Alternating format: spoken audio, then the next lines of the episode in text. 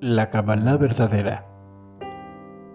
Continuamos con la historia de José, el Sadik, Joseph. Adelante.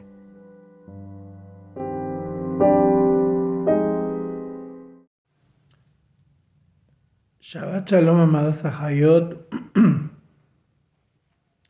En una de las secciones de, del estudio de esta parasha, nos dicen los maestros, del siguiente versículo aprenden nuestros sabios que la persona no debe procrear en años de hambre. Eso lo dijo Rashi. Ya que todo el mundo está sufriendo en carestía y él, por decirlo así, está gozando. Mas dice el Talmud en Ta'anit, aquellos que no tienen hijos, sí deben procrear en años de hambre, pues Joseph, que sostenía que se necesitan dos varones para cumplir la mitzvah de procrear, cesó de procrear cuando los tuvo. Y Jacob que sostenía que se necesita un varón y una mujer, tuvo a Dina en los años de hambre. Em, aquí, por ejemplo, cuando dice Joseph que sostenía que se necesitan dos varones para cumplir la, la misma de procrear, o sea, de que le nacieran dos varones, ¿no? De que le nacieran dos varones y...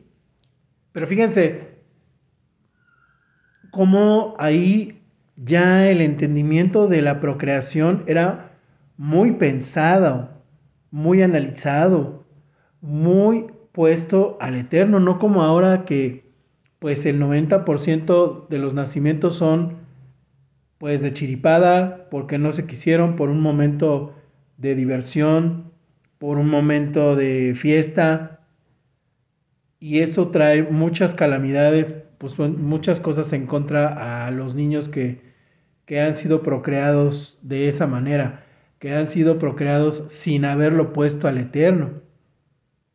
Hoy cuando las parejas nos dicen que no quieren tener hijos, que porque los tiempos están muy difíciles, que porque qué mundo les van a dejar, pues generalmente son jóvenes ya pasando a la adultez de alrededor de 30 años, que, que pues que están teniendo muy poca instrucción, que se están guiando nada más por lo que ellos piensan. Porque si de veras uno analizase ese caso, diría, pues entonces nosotros, ¿qué estamos haciendo aquí? ¿Qué tal si nuestros padres hubieran pensado de esa misma manera? Nosotros no estaríamos aquí. Y la realidad es que el objetivo de una pareja es tener una familia, porque eso lo dice la palabra. Y entonces hoy más que nunca, siempre ha existido, pero hoy más que nunca, cuando una pareja se junta y no quieren tener hijos, ahí hay, una, hay un contrasentido. Y más aún cuando piensan que, pues, ¿para qué si el mundo está bien mal? Es que los hijos son la esperanza del mundo. Cada oportunidad que da el Eterno de que un nuevo niño nazca es una oportunidad para que el mundo se salve. Todos nosotros, como hemos dicho desde el estudio de la Cábala, somos recipientes, somos copas del Eterno, recipientes. Nosotros recibimos, recibimos del lava. Y por eso nosotros tenemos que limpiar nuestro recipiente, que es nuestro cuerpo, nuestro cuerpo, ¿eh? Para que también se limpie el alma. En esta tierra no debemos de ignorar nuestro cuerpo, al contrario, debemos de amarlo mucho de atesorarlo en el sentido de tenerlo como una copa de oro limpia, pulida, para que recibamos cosas hermosas de lava. Y en eso se incluye la familia. Por eso nosotros pues oramos y le pedimos mucho a lava que aquellos miembros de nuestra familia que, que se han juntado en pareja, que no se han casado y que pues están en una relación de fornicación, en una relación donde muchas fuerzas espirituales los van a acechar porque no está sellada esa, esa, no hay un compromiso. Nada más es porque, pues, porque se juntaron y ya. No, no juzgamos porque pues, muchos de nosotros quizá cometimos ese error, pero pues ahora nosotros aprendiendo le oramos al Padre para que cualquiera de nuestra familia que tenga esa edad, pues primero no pueden vivir en casa de sus padres y segundo deben de casarse, aunque sea por el civil. Si hay una... También la cuestión de la, de las religiones sí es un problema y, no lo toman en cuenta, porque si, el, si uno va a ser católico y el otro cristiano, ah, va a haber problema. Si uno quiere ser, seguir la Torah y el otro quiere seguir el cristianismo, sí va a haber problema. No nos ponemos a reflexionar, pero antes de reflexionar, no le ponemos al Padre esas peticiones. Ese versículo dice, Il, Yosef Yulat Shene Banim Beterem Tabo, Shenat Haara Basher Yaldalo Asenat, Bat Potifera, Potifera Cohen On. Y a Yosef le nacieron dos hijos antes de que llegase el año del hambre, que dio a luz para él. Asenat o Asnat. Asenat, Bat, hija, Potifera, hija de Potifera, sacerdote, Cohen de On. Menashe, Elohim et Kol Amali ve et Kol Abi. Y llamó Yosef al nombre del primogénito Menashe, olvido. Kinashani, porque me hizo olvidar Elohim a todo mi sufrimiento y a toda la casa de mi padre. Ahí, como hemos estudiado antes, los maestros nos enseñan que cuando nosotros estamos en momentos pues tan tristes como por ejemplo Joseph, el no estar con su padre y su madre, eh, bueno, y después con su padre era algo muy doloroso porque él tenía una relación muy estrecha con su padre. Pero él no iba a sobrevivir si la pena lo iba a estar embargando todo el tiempo en Egipto. Entonces por eso Joseph dice que a su primogénito le pone Menashe, olvido. Pero fíjense también, amadas a Hayot, cómo es tan importante la intención con la que hacemos las cosas, la reflexión con la que le ofrecemos alaba lo que hacemos. Alguien que no sepa va a decir, ¿cómo le pones a tu hijo olvido? ¿Por qué le pones olvido? Qué feo que le digas olvido. ¿Cómo que se van a olvidar de él? ¿Cómo que me naché? En ninguna manera.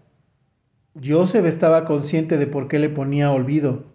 Porque en mi tiempo en Egipto, Elohim me hizo olvidar a mi familia. Porque si no hubiera sufrido mucho.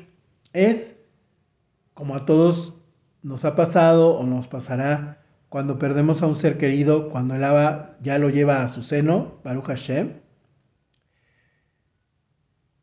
el dolor se va mitigando. Esa es una gran bendición de nuestro Padre que hace que nosotros podamos seguir nuestra vida sin aquellos seres que son tan amados por nosotros en esta tierra y poco a poco también con la emuná nos da alegría saber que nos vamos a reunir con ellos un día. Pero es cierto que causa mucho dolor. Si el Eterno nos dejara ese dolor por la pérdida de nuestros padres o de nuestro Hazbe Shalom de nuestros hijos, pues no podríamos vivir. Pero nos da esa fuerza para seguir adelante. Y dice, porque me hizo olvidar Elohim a todo mi sufrimiento y a toda la casa de mi padre. Beet, Beet Shem, Hasheni, Kara Efraim, Ki, Hifrani Elohim, Beeretz, Onyi y al nombre del segundo llamó Efraim, que es fructificación, porque me fructificó Elohim en la tierra de mi aflicción. Ahora, cuando Joseph nos dice que Misraim era la tierra de la aflicción, obviamente él tenía el amor por Israel futuro, ese era el plan que el Eterno le dio. Misrayim, recordemos que la raíz de esa palabra que es en español Egipto, tiene que ver de estrecheces, o sea, es, es un apretarse, es un no sentirse totalmente con gozo porque no está en Israel, no está en la tierra prometida. Pero él sabe que es una misión que cumple para el Abba y la hace con alegría. Sí, es la tierra de su aflicción, pero no quiere decir que, que Joseph viviera afligido, sino que en su rezo decía, pues sí, tengo esa aflicción porque este no es Israel, esta no es la tierra prometida, pero lo tomo a bien y lo hago de bendición, porque tú estás trayendo, amado Abba, bendición a esta tierra. Una de las, de las metas, objetivos del Eterno, era que se salvara Egipto, era que se salvara el faraón. También por eso le dio esa oportunidad, ese gozo de que él soñara un sueño. Los sabios nos dicen, ¿cómo es posible que Joseph, siendo él justo, siendo puro, defendiendo tanto su pureza sexual, tuviese el don maravilloso de que se le enviase sueños directos del Eterno? ¿Cómo es posible que a Faraón le da el Eterno ese mismo poder? Bueno, nos dicen los sabios que lo hace para que también Joseph reaccionara, para que Joseph también se diera cuenta del privilegio que él tenía. Em, otra, otra de las razones es porque en general, cuando el Abba nos llene de su ruach, todos vamos a, soñar sueños, como lo dice la palabra. Lo que pasa es que nosotros no lo soñamos porque estamos contaminados. A mayor contaminación, menos sueños del Eterno vamos a tener. También tiene que ver este punto de la historia cuando ya todo está revelado. Pero nosotros podemos tener revelaciones y sueños muy hermosos del Abba, pues que ya vengan en la palabra. Pero acá ocurría que pues, en Egipto pues, nadie estaba en esa pureza más que Joseph. Y el hecho de que el Eterno le dé esa oportunidad a Faraón de soñar sueños era porque también el Eterno quería que Faraón se arrepintiese. El, fin del Eterno es que todos nos arrepintamos. Al final, Faraón es creación del Eterno. Al final, Faraón es alguien que por su educación de sus padres se volvió a la idolatría, como aquí en México las personas que adoran las cosas prehispánicas y todo eso, el Día de los Muertos y todo eso, es como si estuvieran en Egipto. ¿Y que ¿El Eterno no quiere que se salven? Sí. Tenemos familiares que adoran eso, adoran esos, esos, esos ritos tan, pues, tan, que no deben de ser. O tenemos vecinos que hacen también esos ritos y prenden fuego y no sé qué. Que el Abba no, no los quiere salvar, ¿no? Sí, entonces, esa también es la enseñanza. El Abba quiere que todos se salven, pero pues Faraón no quería entender. Fíjense que hay, hay, hay sabios que nos dicen que, que Faraón fue súper malvado, y, pero hay otros, otros estudios que dicen que sí, el gran error de Faraón es que no, no le rendía a Hashem. Sí sabía quién era, porque sabía quién era el Dios de Joseph. O sea, sí lo reconocía. Pero él no le rendía a él, él le rendía al, río Nilo. El río Nilo era una divinidad para Egipto, como hoy en, Latinoamérica adoran a la, naturaleza, ¿no? Que en las noticias dicen es que la madre naturaleza la están adorando. No le dan la gloria al Eterno, le dan la gloria a la madre naturaleza, pues eso está mal. Entonces, eh, eso pasaba con Faraón. Dejen mandarles este audio para, para que se alcance a enviarse.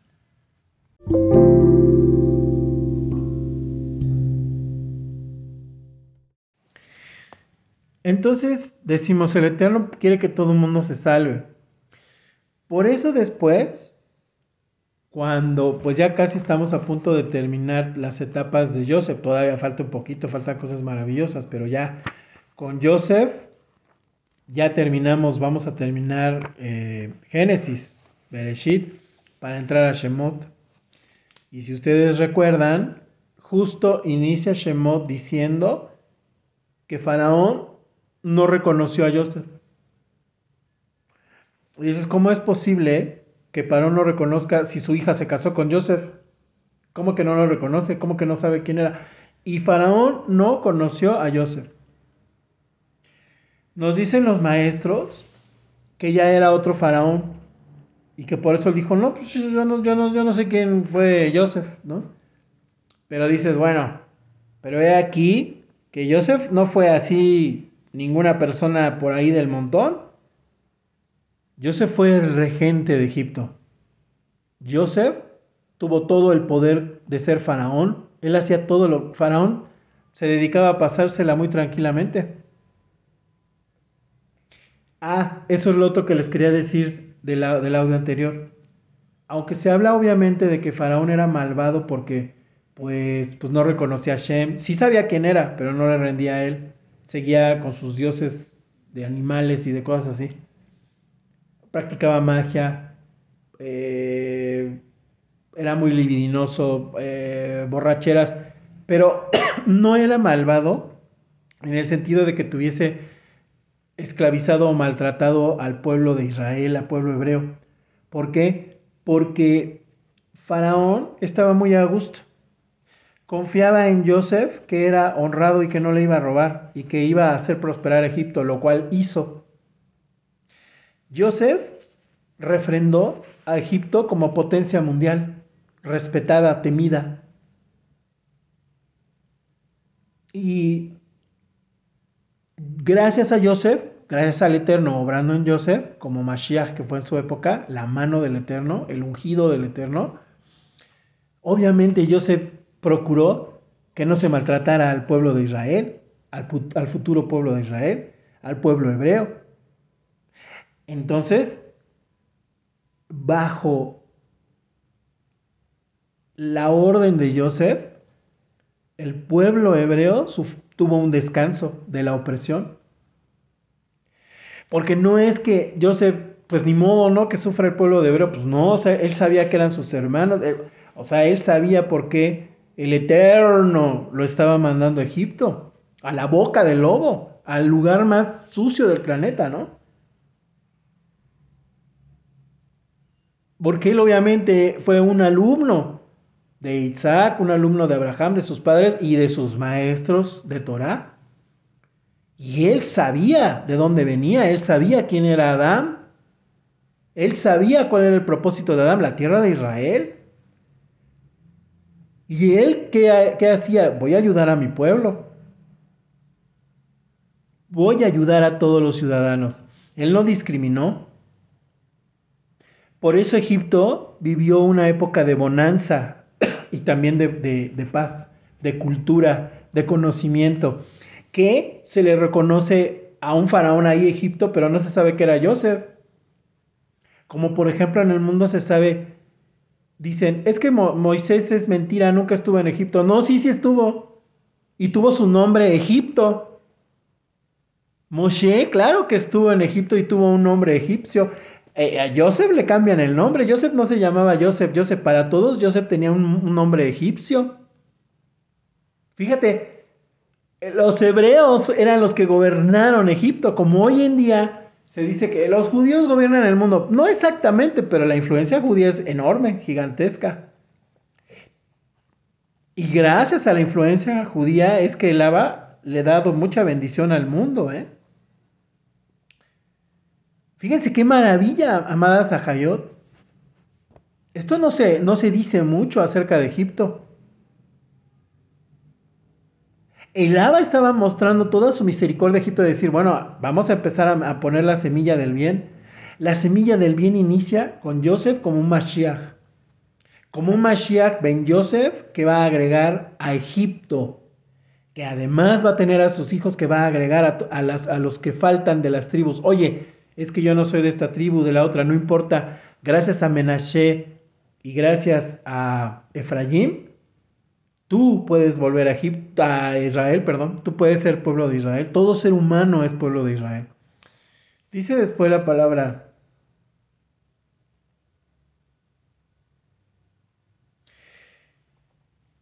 Dice, dice así. Ah, ¿Dónde me quedé? Y el hambre. a ver, espérenme, ya me perdí. Joseph le nacieron dos hijos y el nombre del segundo le llamó Efraín Onim. Ok, luego Batijlena Sheba Shene y concluyeron los siete años de Hazabah Asher abundancia que hubo, Be'eres Misrayim en la tierra de Egipto.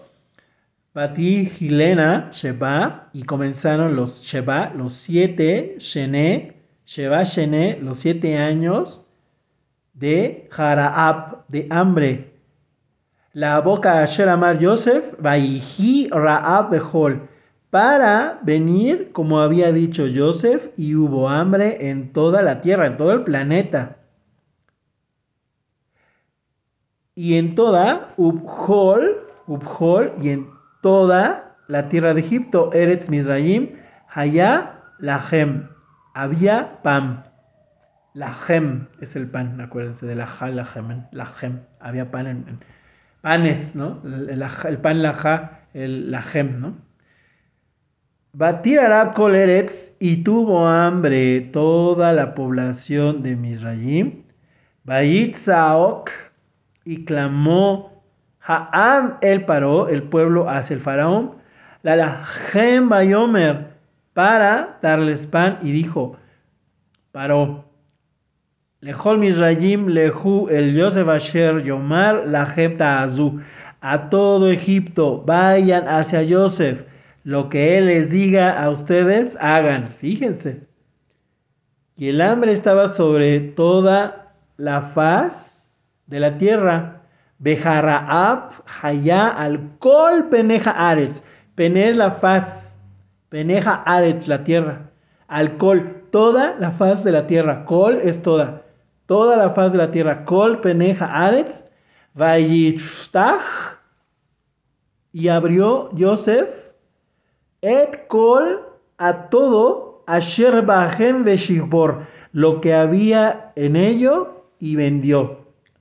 Let's Rajim a los egipcios. Aquí nos dicen, bueno, luego nos pregunta, pero, ay, si él era bueno, ¿por qué no le vende, por qué no le regaló a todos tierra? Pues no que era bueno Joseph. No, porque nosotros tenemos mal entendido en el mundo el que, pues es que los, los ministros no deben de recibir este acá, ¿por qué? ¿Y por qué les vas a dar diezmo? ¿Y por qué este, tenemos que dar dinero a causas? Pues que cada quien trabaje. ¿Y por qué el gobierno nos debe de dar todo gratis? Pues no, porque, porque así no son las cosas. Por supuesto que debe de, el, gobierno de ayudar a quien no tiene, e impulsarlo. Pero no todo es gratis porque en realidad nada es gratis, Ajayot. Todas las ayudas, incluso del gobierno, primero obviamente vienen del abacados, bendito sea, pero vienen de, de, de, que hay comercio, de que se compran productos, de que hay exportación e importación. De ahí se aparta un dinero para ayudar a la gente, pero nada es gratis. Si Joseph, que era bueno y justo, les hubiera regalado a todos pan, nadie lo hubiera valorado. Así somos los seres humanos. Más bien se hubieran aprovechado y le hubieran faltado el respeto a Joseph y a Egipto. Y lo que Joseph quería era hacer una tierra próspera. E hizo de Egipto una tierra próspera. Y al Joseph vender alimento, pan a las naciones, las bendijo. Por eso un maestro dice, la obra de Joseph fue hasta nuestros días para todo el planeta Tierra, amada Sahayot. Joseph, al vender el pan, no es lo mismo que alguien justo y adorador del único eterno rey. Recibas pan bendecido, comprado del rey de la gloria, aquel que nada más te vendía pan para sus propios intereses. Joseph no lo hacía por sus propios intereses, Joseph lo hacía porque había que recabar recursos para el pueblo de Israel. Joseph lo hacía porque él era un administrador correcto.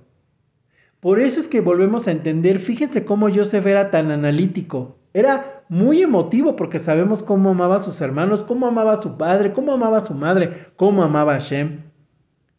Pero eso no quería decir que él no fuera una persona inteligente, por eso fue el regente de Egipto, porque era estratega, era guerrero, era un gran hombre de negocios. La gente que critica es que los negocios son del diablo y no son de Dios. Esa gente está muy errada. No. Ahora, si la gente va a hacer negocios con cosas ilegales para hacerle daño a la tierra y al mundo, ah, bueno, ese es un grave problema. Pero si la gente hace un negocio de vender cosas, de, venderle un producto y un bien a los demás, que se beneficien de eso y que ellos compren, estás ayudando a la economía de un país. Es por eso que las teorías socialistas pues idealmente son muy bonitas que todos que todos tengamos lo mismo, pero no es realista. Si nosotros nos damos cuenta, cuando Hashem hace, cuando ya va a sacar al pueblo de Israel y les dice, toquen en las pueblas de Egipto y que les den, que les den recursos, cada quien recibió la indemnización que Hashem sabía que cada quien debía de recibir justa y, y generosamente. El pueblo de Israel no sale robando ni nada, no, no, no. Se le pagó lo que se debía. Hashem dijo, tú no le has pagado a mi pueblo porque ha trabajado para ti, ahora le vas a pagar y le vas a pagar como debe de ser y le vas a pagar todavía más porque, porque se merecen eso. O sea, el Abba es justo y misericordioso. Y por eso es que el pueblo, cuando ya se reparte en, en las tribus, había tribus que tenían menos, nadie le faltaba, pero había tribus que no eran tan prósperas y ricas como otras tribus. De hecho, también aprendemos que Korah, que Coré, era de los más adinerados. El, el le dio una bendición material. Algunos sabios dicen que materialmente tenía más que Moshe Rabenu. Moshe Rabenu decía, bueno, yo tengo al Eterno, ¿no? Y Moshe Rabenu pues no, no, no era su interés tampoco ese, pero todos fueron prósperos, todos tenían recursos.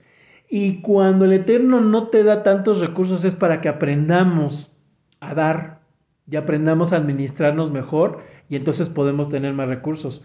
Toda esa historia de que no des dinero, no des, el dinero es malo, no quieras este, pedirle, ¿por qué no le vas a pedir al Eterno recursos? Ahora, no se trata de pedir dinero, por pedir dinero. Lo que pasa es que el dinero es la moneda de cambio en esta tierra. Pero a ver, si nosotros necesitamos medicina, necesitamos medicamento, necesitamos alimento, necesitamos pagar la renta, necesitamos es, recursos para la escuela, para los niños, pues necesitamos dinero. Entonces no tiene nada de malo que le pidamos al Eterno que nos socorra, que nos ayude, que nos mantenga. Para eso Él nos tiene y Él, y él nos da. Pero nosotros tenemos que darle a los demás. Nosotros tenemos que darle acá a los demás, ser brazos del Eterno, ser en ese sentido la mano del Mashiach. Qué maravilla, amadas hermanas. Joseph lo único que hacía es pensar no nada más en Israel, sino en todos, en que todos se salvaran. Baruch Hashem dice, y vio Jacob que hay cereales en Egipto y dijo Jacob a sus hijos, Titrau, ¿Por qué?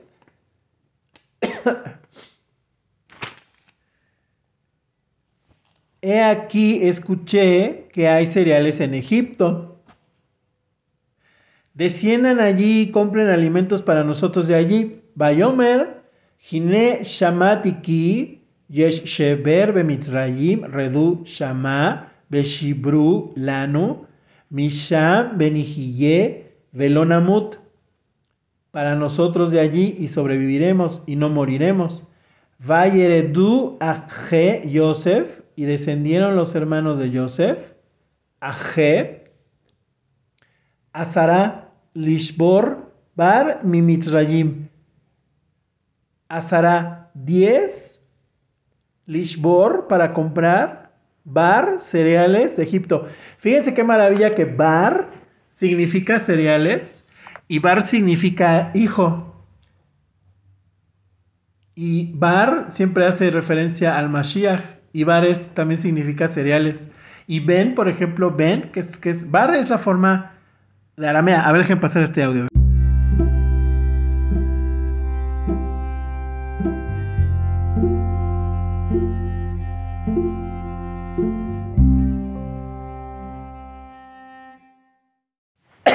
Bar se dice es hijo en arameo. Por eso recordemos que Bareshit es, en el principio fue el hijo, ¿no? Híjole, qué maravilla eso. Luego, en hebreo, Ben es hijo. Aquí estamos leyendo Bar en el sentido de Bar, cereales de Egipto. Bar, Mimitzrayim. Bar significa cereales. Qué bonito que el hijo, el Mashiach, también signifique cereales. Y Ben, Ben también significa no nada más hijo en hebreo, sino el que está entre. bueno, no que está entre. Ben significa entre. Si tú dices entre tal calle y tal calle en hebreo, dices Ben, ¿no? Ben, entre. Entre esta mujer y la otra. Entre este varón y esta mujer. Ben significa entre. Y no dice la palabra que donde dos o más estén reunidos, ahí ven, ahí está entre ellos el Mashiach. Ah, qué maravilla. Bueno, pues ya quiero, esa es, una de las cosas que queríamos también platicarles de esta parasha, de Miketz. Hay muchas más cosas muy hermosas, pero, pero baste decir ahorita, queridas hermanas, esa maravilla, fíjense cómo hemos avanzado. Por supuesto que sabemos que Misraim es un lugar de estrecheces. Misraim es el lugar de donde nos rescató el Mashiach, nos salvó de vivir una vida muertos, sin esperanza, sin amor, perturbados, frustrados, enojados, siempre tronándonos los dedos. Nos salvó de todo eso el Mashiach. Y ahora nosotros vivimos con alegría, vivimos con aceptación, pedimos perdón y nos esforzamos en mejorar. Y estamos libres, somos libres, esa es la verdadera libertad y vemos a nuestra familia y a mucha gente, pero pues primeramente, pues creo que a todos nos pasa que vemos a, a nuestros familiares sufriendo, cometiendo error tras error, hijas e hijos que la siguen regando, que decimos, híjole, ¿cómo no, cómo no entienden, amado? Y al mismo tiempo son nuestros hijos, son nuestra familia y tenemos nosotros que luchar en que no nos dominen y que no nos esparzan su desorden pero pues a veces, pues nosotros por ayudarlos tomamos algo de ello, pero después de un momento, de un tiempo, decimos, a ver ya, toma tus cositas y ya ponte en orden tú, o sea, ya, ya, ya te ayudamos, ¿no? Ya es mucha recargadera, ¿no? Pero es que, obviamente a todos, cuando estamos en un sentido de comodidad, pues nos gusta y queremos que se mantenga, ¿no? Dices, mientras no me digan nada, pues yo hay que sigan, dices, no, ya hasta que uno dice, oye, este, ya ven por tus cosas, ¿no? O este, o aquí nosotros por unos animalitos que tenemos, pues ya, ya, ya, ya, ya se cumplió el propósito, ya hasta se rebasó el propósito de por qué se quedaron aquí estos animalitos.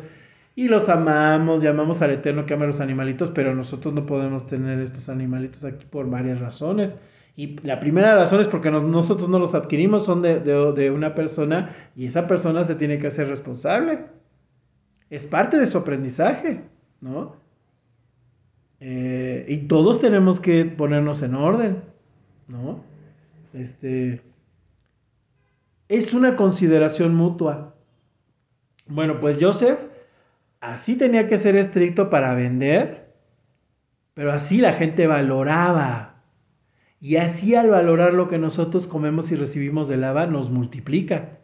Todo el que recibe cosas de forma sin ningún esfuerzo, nunca lo va a valorar. Por eso a veces son esas opresiones, esos, esos episodios, porque, porque el Abba nos ayuda a valorar nuestra salud, nuestra, nuestra shalom.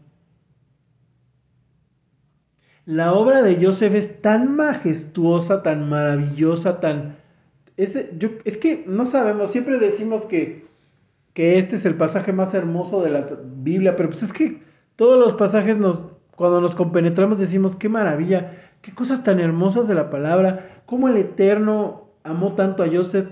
Nos dicen los sabios que Joseph, en donde quiera que estuvo, nunca le fue mal.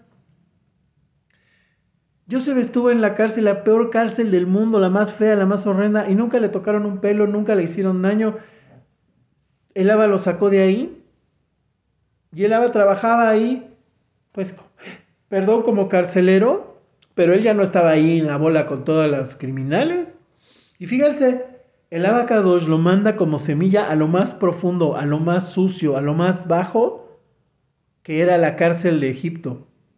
Sucia, literalmente, sucia físicamente y sucia de la gente que estaba ahí. Los criminales más horrendos, más malvados pues ahí fue llevar su presencia a Joseph y el amor al Eterno. Porque muchas veces no, no, no, no era que él les diera palabra así literal, porque dice los sabios que pues Bueno, por ejemplo, los rezos no los podía hacer él en voz alta porque en un lugar tan sucio no se puede, pero él lo tenía que decir así bajito. Pero aún así, tú podías detectar que este varón era diferente, que este varón tenía un halo diferente, que este varón tenía algo. Y entonces les deja la semilla desde lo más bajo, desde los cimientos de Egipto, que es la idolatría y la podredumbre. Ahí está Joseph como el Mashiach Ben Joseph, el que agrega, el que está diciéndoles, ustedes también son bienvenidos. Por eso, mis amadas, en todo el ascenso de Joseph, ganó amor, respeto, prestigio. La gente lo amaba. Recordemos cuando cierra ya Génesis, que ya casi estamos a punto de cerrar Baruch Hashem, pero disfrutemos y gocemos cada capítulo. Pero acordémonos, ¿cómo guardaron luto por Jacob, por el padre de Joseph? Qué respeto tan grande por Joseph y qué respeto tan grande por Jacob, porque sabían quién era Jacob. Fíjense. No nada más. Y, el, y, Faraón le dijo, sí, sí, sí, sí, ve a, enterrar a tu, a tu padre, ve a enterrar a tu muerto. ¿Recuerdan que, Jacob bendice a, a Faraón? Jacob lo bendice. ¡Qué cosa tan maravillosa! ¡Qué amor! ¡Qué, nosotros, pues sí, en nuestro, nuestro estudio siempre lo vemos un poquito extremo de, no, Egipto y todos eran unos mega malvados y todo. Bueno, porque es parte de la enseñanza y porque dentro de nosotros está eh, la salvación de Yahshua que nos sacó de nuestro Egipto, ¿no? De nuestros vicios, de nuestros errores, de eso que insistíamos en hacer a cada rato y ni nos dábamos cuenta de cómo hacíamos daño, ¿no? Hasta nosotros mismos. Ese, ese fue nuestro Egipto. Nos sacó Yahshua de ahí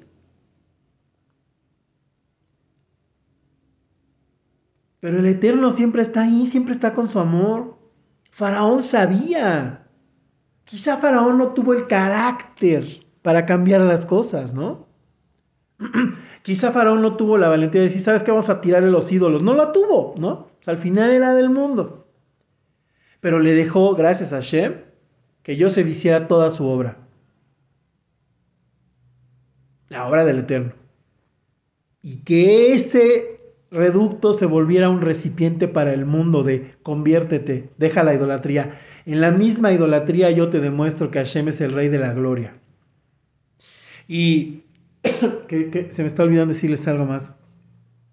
Ah, por eso, mis amadas, es que Egipto tiene, oye, qué poder tiene las pirámides, qué poderosas, qué energía por el pueblo hebreo.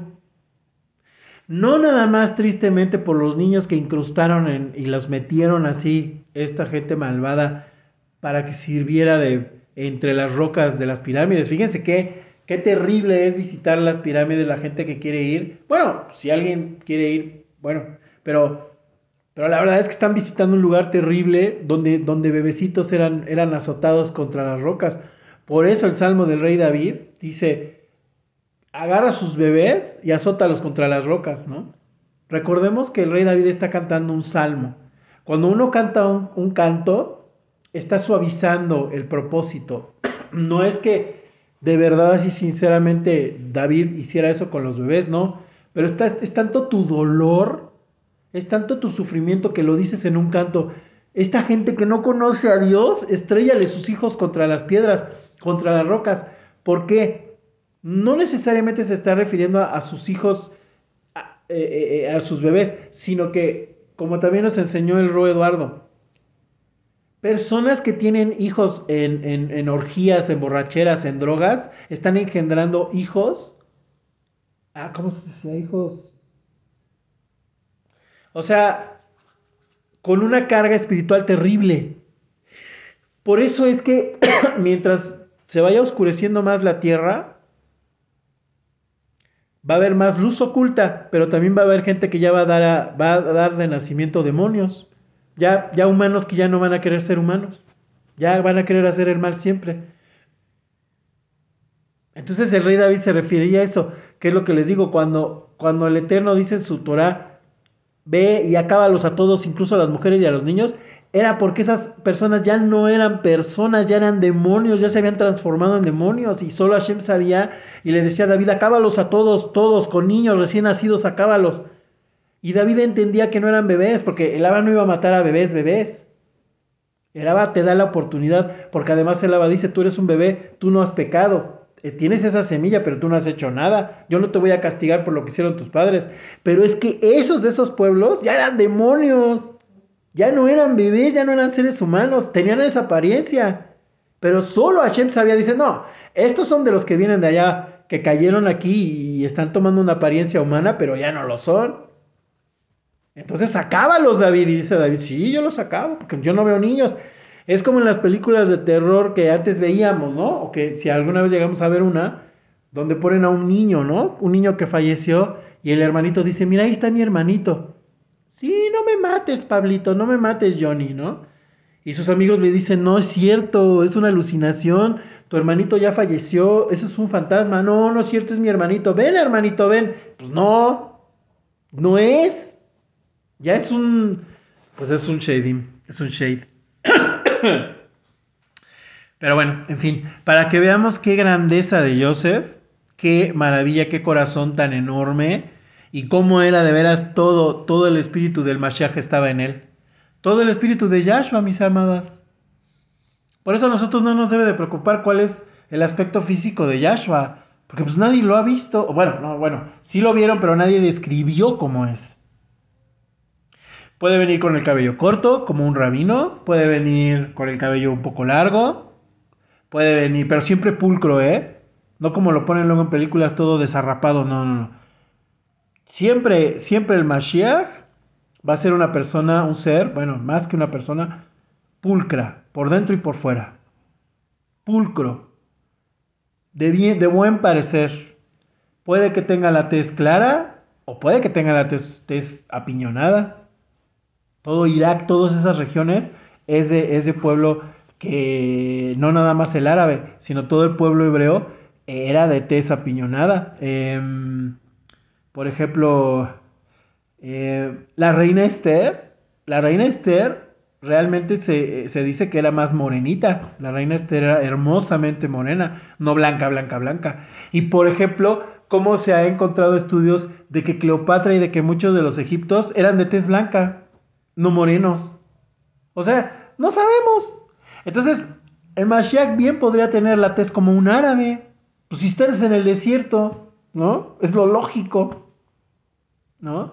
Pero, recordemos que el rey David era pelirrojo, rubio, no era moreno, porque nos dice la palabra que él era de cabellos rubios y dicen los maestros judíos que incluso era pelirrojo. De tan rubio era pelirrojo. Su hijo Absalón era rubio o pelirrojo de, cabellos rizados y muy, muy hermoso él, ¿no? Pero igual su hermosura puede ser morena o blanca, eso no nos debe a nosotros de confundir. Por eso, quitémonos las ideas de, las figuritas y de los muñequitos que pone el catolicismo, porque son actores. No nos vayamos con la finta, como decimos en México, de que Yahshua es así o asado. No sabemos. De que va a parecer hebreo, va a parecer hebreo, pero hay hebreos de tez blanca y de ojos claros, y hay hebreos que parecen árabes porque pues, son hermanos. Nosotros lo vamos a saber por su palabra y por sus obras, mis, mis amadas, y que va a ser un ser único, que se va a destacar de todo, que se destaca de todo, eh, obviamente de buen parecer, porque todos los grandes varones de la, de la Torah son de buen parecer. Joseph se le dice que era el más guapo, guapo, guapo de todos, ¿no? Moshe era también muy, muy galán. O sea, la verdad es que sí. La palabra dice que, sobre todo los tan, tan, tan cercanos a él, eran, eran hombres fuertes y de, de buen parecer, así como las mujeres, ¿no? Eh, etcétera. Nosotros sepamos su palabra, lo que él dice y lo que él haga, no las apariencias. Es más, como hasta la palabra nos dice que cuando él venga va, a oscurecer al sol. O sea, nosotros ni siquiera lo vamos a poder ver, ver, ver hacia la primera porque va, va, va a oscurecer al sol, o sea, va, va a, opacar al sol. O sea, su, su, su, su, mirada lanza fuego, su boca, o sea, vamos a ver una luz gigantesca, o sea, ni siquiera le vamos a poder ver el rostro todavía. Entonces, no nos vayamos con esas ideas de la gente, no es que es así, es que es asado, no, pues quién sabe, tú cómo sabes. En los evangelios nadie describió como el Mashiach precisamente por eso. Y porque estamos hablando cabalísticamente de un espíritu mesiánico. que estuvo en Abraham, en Isaac, en Jacob, en, en Joseph, en David y en muchos, muchos más. Baruch Hashem. Shabbat Shalom. Shabbat Shalom.